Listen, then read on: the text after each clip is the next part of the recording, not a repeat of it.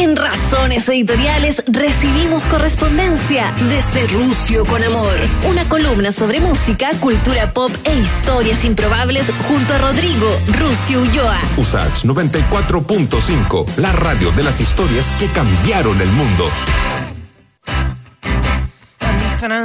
Es la melodía también de que ya se cierra el programa, se cierra la semana y nada mejor que con don Rodrigo y yo hablando de música. ¿Cómo está Rodrigo? Vamos, carajo, que se acaba la semana, Freddy. Vamos, vamos, vamos, que se puede. Estoy contento, Freddy, porque, bueno, la semana pasada no pudimos estar juntos por el feriado, pero hoy día te traigo un camión de contenidos, así que vamos a tratar de, de dosificar. Te traigo estrenos, te traigo eh, una, una, efeméride importante, los 40 años de la muerte de John Bonham. Vamos, vengo a provocarte con la lista de los 500 discos que sacó la revista Rolling Stone. Yo sé que eso pasó a, a comienzos de la semana, pero vamos a hacer un análisis. ¿Qué, qué género subió? ¿Qué género bajó? ¿Qué década? Eh, ¿Por qué los Beatles salieron de, de, de, lo más importante? Y además Oh. vamos a hablar de una amistad muy, muy curiosa entre Camarón de la Isla y el Mágico González, que era un jugador muy, muy bueno, oriundo del Salvador. Decían que era mejor que Maradona y bueno, esa vida se, se cruzó entre ellos y fueron una, una pareja de carrete bien, bien brava. Pero como te decía, vamos a comenzar, Freddy, con los estrenos y quería mostrarte primero un poco de Bruce Springsteen, que está de vuelta, ha ha estado marcando hitos en el último tiempo, eh, preparando lo que va a ser su, su próximo disco, Letter to You, y hoy día sorprendió con Ghost, que es lo que quiero que escuchemos de fondo. Ya.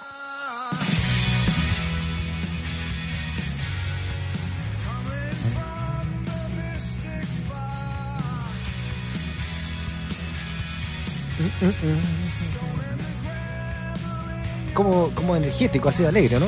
Sí, su- suena muy, eh, muy New Jersey, muy Bruce Springsteen, que es como, es como un bot, que tú ya lo programas y sabes cómo va a sonar, lo que no está bien ni está mal, es Bruce Springsteen sonando como Bruce Springsteen como ha sido siempre, así que yo soy, yo soy fan de esas bandas que logran eh, perpetuar su propio sonido, así que dedo para arriba para lo que viene de Bruce Springsteen, que ya viene con además nuevo disco, Letter to You, pronto a fin de mes. Y también, Freddy, eh, los Smashing Pumpkins siguen eh, dando que hablar con un nuevo EP y de este EP yo extraje esta canción que pareciese que hubiese sido escrito por Los Ángeles Negros, pero no. Ese Smashing Pumpkins se llama Confesiones de un adicto a la dopamina. Mira. A ver.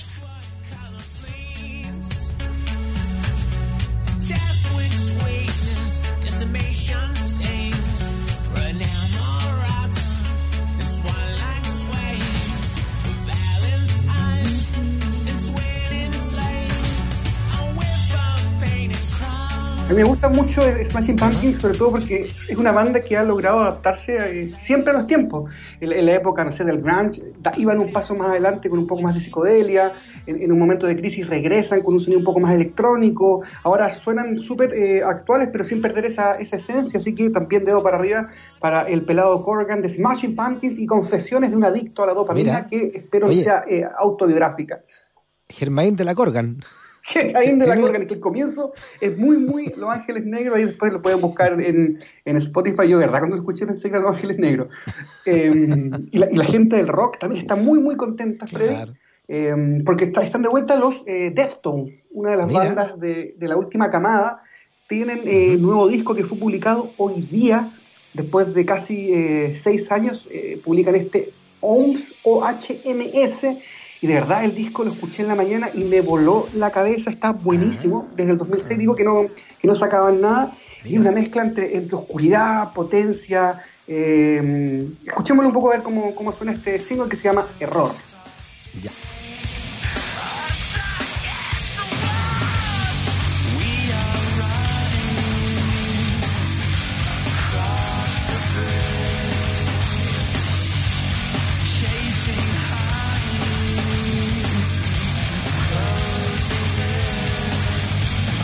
¿Estos lanzaron hoy día recién?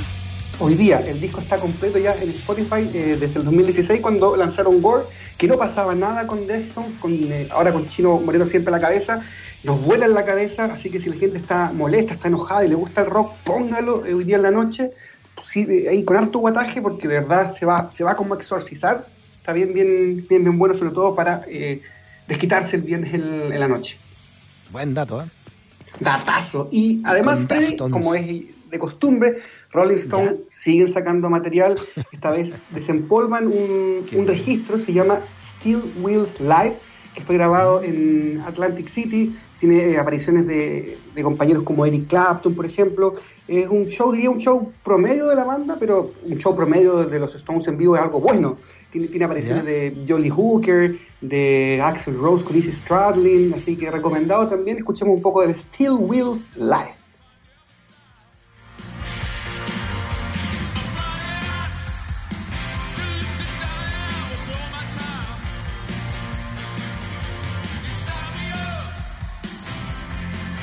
Con una versión un poco más ligera, más rápida de Start Me Up, que si mal no recuerdo, fue una de las primeras canciones que tocaron los Stones en su regreso a Chile con el Estadio Nacional. y para, para, espera, espera, Esta, esta, esta, este Steel Wheels Live es una remasterización del, del, de la gira del 89? Justamente, Fred, y es el show particularmente ocurrido en Atlantic City. Eh, lo, sacaron con, con, una caja que viene con fotografías, con, con toda la memorabilia eh, para los fanáticos de los Rolling Stones, así que también si tiene sus luquitas guardadas por ahí, si va por su segundo 10%, aquí tiene una tentación para, para que después lo reten en la casa. Y no podía dejar pasar esta revisión sin dejar, eh, por lo menos, escuchar a un chileno, y me refiero a Lanza Internacional, que es esta banda con con ex bunkers, más un mexicano, y está, hay invitado a un guitarrista de eh, Primal Scream, que es lo que más llama la atención en este trabajo. Escuchemos cómo suena Lanza Internacional y su nueva canción eh, aquí en la radio.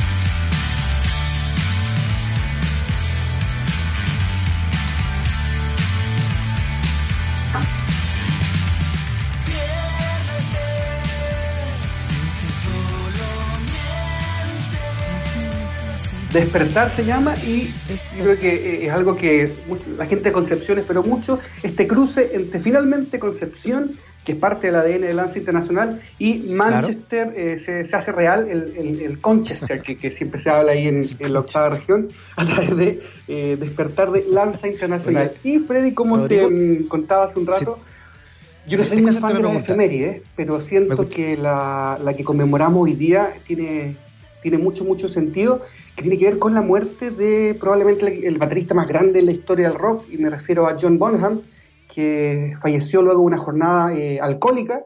Eh, particularmente en, esos años estaba muy, muy, muy adicto al, vodka, tenía solo 32 años, eh, había mm. comenzado muy temprano a beber esa mañana en el desayuno, se había puesto, no sé, cuatro vodka naranja y después pasan a ensayar, se va a la casa de Jimmy Page, le entra agua al bote, lo van a acostar y al otro día el manager con eh, John Paul Jones lo encuentran eh, ya sin señales de vida, producto de esta, de esta juerga, eh, un momento como más o menos clave en, la banda, él ya se había desmayado hace muy poco en, un show un par de meses antes, antes de morir, no venía tan bien, estaba un poco con un cuadro de, depresivo, ansiedad, mucho consumo de drogas y finalmente en, su funeral asistió gente como Phil Collins, Carmen Apis, Carl Parman, Paul McCartney le mandó un, una corona en nombre de los Wings, porque no sé si recuerdas Freddy, pero él tocó con, con los Wings en el disco del Back to the Egg, hizo, hizo dos temas, entonces también hay una conexión importante ahí. Eh, podríamos estar hasta las, no sé, 10 de la noche hablando de la importancia de John Monaghan, pero, pero hoy día quería recordarlo con eh, los 40 años de su, de su partida, Freddy. Sí, claro, un, un, baterista que... son de esos músicos que crean un lenguaje desde su instrumento, ¿no? Como lo hizo Hendrix con la guitarra, Bonham y, además lo que, lo que le entregó el rock, el, el quiebre del, del ritmo del rock, del rock and roll y además la manera en cómo se afirmaba más en la, casi más, ¿no? En la guitarra de Jimmy Page que en el bajo de John Paul Jones, como es la tradición finalmente de las bases de una banda de rock and roll. Claro, justamente como bien dices tú, Freddy, el, el engranaje básico como el esqueleto es justamente bajo y, y, batería en este caso no, no era, bueno, era un precursor, un, tipo que eh, leyendo entrevistas era muy fanático de joven, de, gente como Jim Krupa, de Buddy Rich, de los más modernos, era, era muy fan de Ginger Baker, que también le voló la cabeza cuando lo vio tocar por primera vez, cuando era muy, muy, muy joven, y él le costó un poco entrar a Londres, él venía de, de, Reading, de Birmingham, de, de, esa zona, y cuando llegó recién a Londres eh, tuvo que mostrar sus credenciales de, lo ruidoso, la fuerte además que le pegaba, así que hoy día el Salud Freddy en la noche también va a ir en honor a, John Bonham, a 40 años de su muerte, además falleció, como te decía, eh, muy, muy joven. Y, em, Oye, eh, Rodrigo, dígame. Lo que pasa que también es interesante la, cómo llega Bonham al, al, Led Zeppelin, que llega de casualidad, ¿no? Porque cuando hace la banda Jimmy Page con, con John Paul Jones, que eran dos músicos de sesión, el primero que tenía en la lista para baterista era el baterista de Procol Harum. Y el baterista de Procol Harum no quiso, porque tenía una gira con Procol Harum, porque tenían esa, ese hit, ¿no? Blanca Palidez, y, y dijo, no, vamos con los Procol Harum. Y ahí llegó de rebote, gracias a que lo, lo metió, lo, lo conocía eh, Robert Plant, ¿no? Dijo, yo tengo, yo conozco un baterista, y ahí se metió, fíjate, ¿eh? lo, que, lo que son las oportunidades en la vida.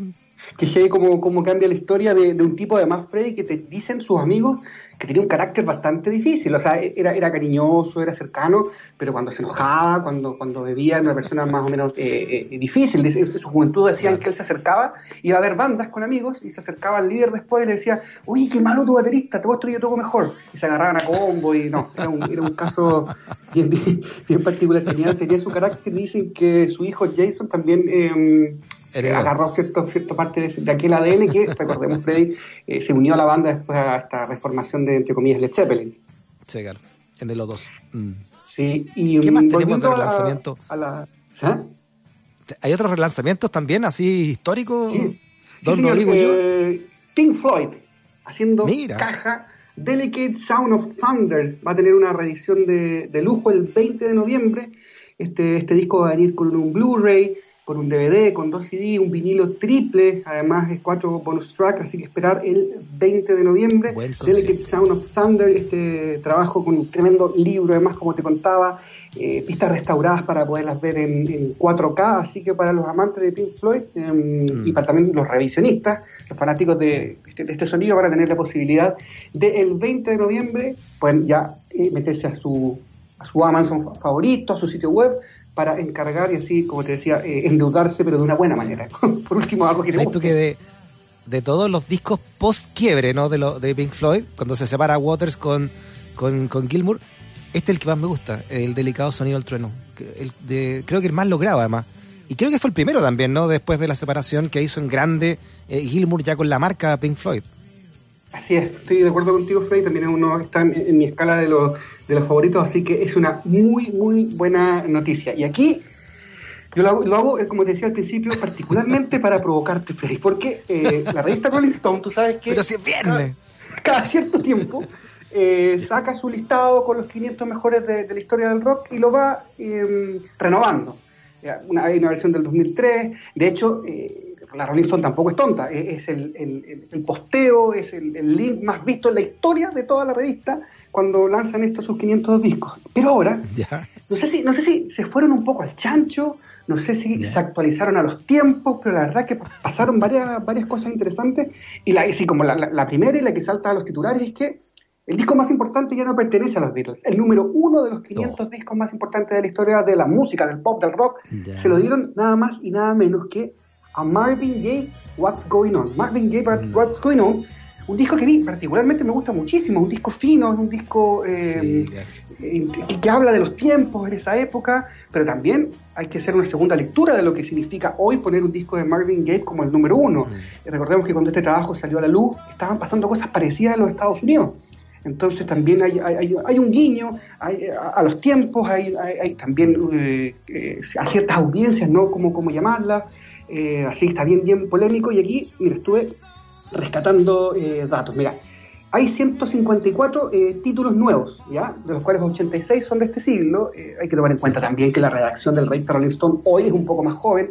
La gente que votó en este ranking, gente eh, mezclada con, con gente más joven, entre ellas la chilena Francisca Valenzuela fue, fue invitada a, a votar. En el yeah. tema del mapamundi tampoco es tan, es tan diverso, ¿no? Hay, obvio, hay mucho de Estados Unidos, hay mucho de Inglaterra, hay un par de cosas latinas, eh, Shakira, Rosalía como algo nuevo, eh, Bad Bunny, eh, mucha música afroamericana, eh, Stevie Wonder, Aretha Franklin, Prince entre los, los, los, primeros, y aquí hay una, no sé si controversia, no, yo, a mí me parece más una actualización, que tiene que ver con Kendrick Lamar y Kanye West en los primeros 20 discos de, rapero eh, afroamericano, y relegando a, a Pink Floyd, eh, Dark Side of the Moon, al disco número 55. No, 55 eso que a mí me parece ya que es una, es una provocación eh, Wilco, por sobre Little Richard, por mm. ejemplo, eh, el metal bastante ninguneado, como bueno, en la línea editorial histórica de Rolling Stone ha sido, ha sido así, ¿no? el heavy metal muy fuera, si no fuera por Black Sabbath o, o, mm. Metallica. Y aquí, este análisis te lo quería traer Freddy. Mira, eh, Sgt. Pepper's Lonely Hearts Club Band de los Beatles se fue, eh, cayó del primer puesto al 24. Al 24. No, ya. De hecho, los Beatles fue la banda más degradada en este, en este ranking. Eh, los Beatles tenían el número uno, tenían el 3 con el Revolver, la quinta con Rubber Soul y la décima con el álbum blanco. Y en esta nueva lista, la mejor posición que alcanzó los Beatles, esta vez ya no es con Sgt. Pepper, que queda 24, sino que con Abbey Road. Y luego, en el 11, aparece Revolver. Qué provocación, ¿no? No, pero ya se fueron a... Es que además estos rankings igual lo hacen para, para que valemos de ellos también, ¿no? para que se reposicione a la Rolling Stone en el nuevo mercado también.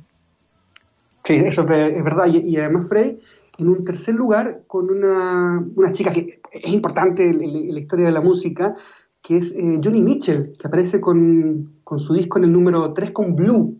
Si bien mm. Johnny Mitchell no tiene hoy día la repercusión aquí, por lo menos en esta parte del continente, ellos sí le consideran el disco número 3, además un disco que habla mucho de, los tiempos que vivimos hoy día. Johnny Mitchell, una chica que hablaba, eh, tal como hablaban los rockeros, de, cómo se relacionaban con los hombres, de que se iba de juergas, que pinchaba con uno, que pinchaba con otro, o sea, también tiene que ver con, el empoderamiento sexual de ella en esa época, que hoy día me parece que tiene, mm. tiene mucho sentido y que la hace em, terminar en el puesto 3, eh, en el 2 eh, Beach Boy con Pet Sounds, que me parece que es un disco que no, hay mucha discusión para, para haber llegado a ese lugar.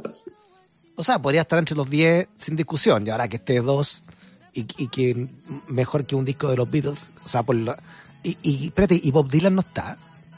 Bob Dylan sí, aparece, aparece bastante, al menos en los, primeros eh, 64. tiene, tiene claro, 128, no, aparece Bob Dylan, estoy buscando aquí la lista, mira, en el 18 aparece mm. Highway 61 Revisited, que es el el que rankea más alto de, de Bob Dylan. Eh, 31 aparece eh, Miles Davis, of Blue, que es un disco más o menos... Eh, uno, tiene la sensación de que dicen estar ahí. Hay, hay gente nueva también que aparece en este, en este ranking. Harry Styles, por ejemplo, eh, Billie Eilish, Kendrick Lamar, como te decía Taylor Swift, que entendiendo eh, la repercusión que tiene hoy día entre la juventud, hace, hace un poco de sentido. el problema es, es como el, cómo los ordenáis, ¿no? En qué lugar quedan. Y ahí Claro. Eh, nuevamente insistir en, el relegado, uh, al legado, valga la redundancia, de, los Beatles. Así que si la gente quiere discutir en la noche, se puede, puede buscar este link de la revista Rolling Stone, los 500 y... Curado, curado mejora.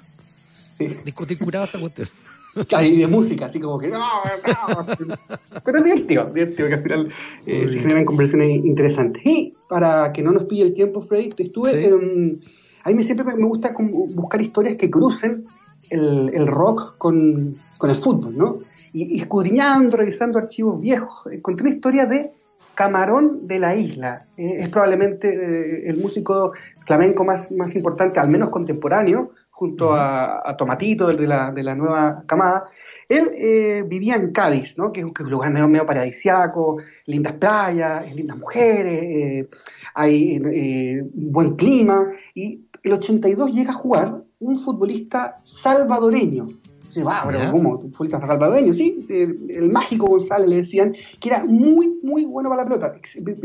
Mejor que Maradona. Lo que pasa es que era muy vicioso. Maradona en, entrevistas él ha recordado que, y ha reconocido que, era muy, muy bueno y quizás mejor que él. Algo que no es tan Oye, espérate, ¿cómo será de vicioso que Maradona lo encontró vicioso? o sea, imagínate. Y, se perdió por el vicio.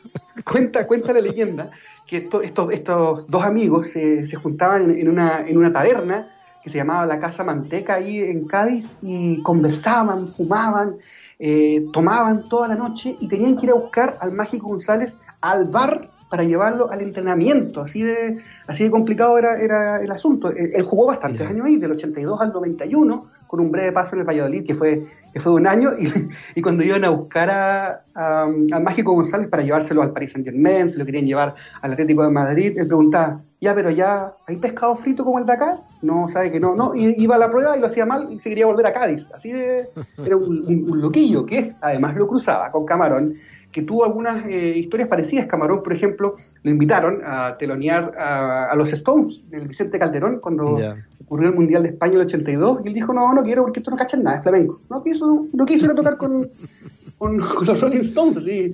eran como dos niños que se, comportaban como tal. No se cuidaban, eh, dejaban la, la patada cuando se juntaban, pero sí tenían cierta ligación con la música que nos gusta a nosotros, Pink Floyd, Queen, Bob Marley, ahí, hay ciertos relatos en que, en que ahí se cruzaban el, legado de, ambos. Y eh, una historia muy, muy buena, Freddy, para no darte la lata, em, jugaba en la Copa Carranza el Cádiz contra el Barcelona. Tuvieron que ir a buscar al Mágico González a la casa de Camarón de la Isla porque se habían quedado en la noche.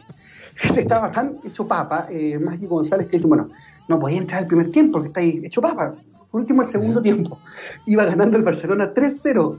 Entra el Mágico González y lo da vuelta 4-3. Como el, como el partido hoy día tú vas a Cádiz y todo el mundo te va a recordar ese partido contra el Barcelona, el 4-3, en las tabernas, en, las casas, en los restaurantes. Se habla del, milagro del Mágico González, que a, diferencia de Camarón de la Isla, eh, se mantiene con vida y es un ídolo en Andalucía, particularmente. Muy bien. Oiga, aquí se nos le da un ataque cardíaco con la Emilia Aguilar acá la jefa, porque estamos contra la hora. Perdón, perdón, perdón. Un, último diálogo que dice, eh, Camarón le dice a, Mágico, cuando canto yo no pienso, y el Mágico le responde, yo no pienso nunca, tengo música en mi cabeza. Te di cuenta el nivel. Así que muchas gracias, Fred, y nos va a pillar porque viene el especial de los bunkers, ¿no? Sí, claro. Venimos ahora con discos que cambiaron el mundo. Vamos a revisar con Emilia Aguilar la velocidad de la luz de los bunkers. ¿Ah? ahora en tres minutos más. Perfecto, el disco además el último de estudio de ellos. Así es. Le mando un cariño grande, Rodrigo. ¿ah? Que tenga un, gran, gran fin de semana. Le dejamos alta tarea a la gente, así que un abrazo a ti y a todos los que nos escuchan. chao, Rodrigo. Chao, chao. Freddy puede ser una pesadilla gracias a sus razones editoriales. Usage 94.5, una radio que defiende sus razones editoriales.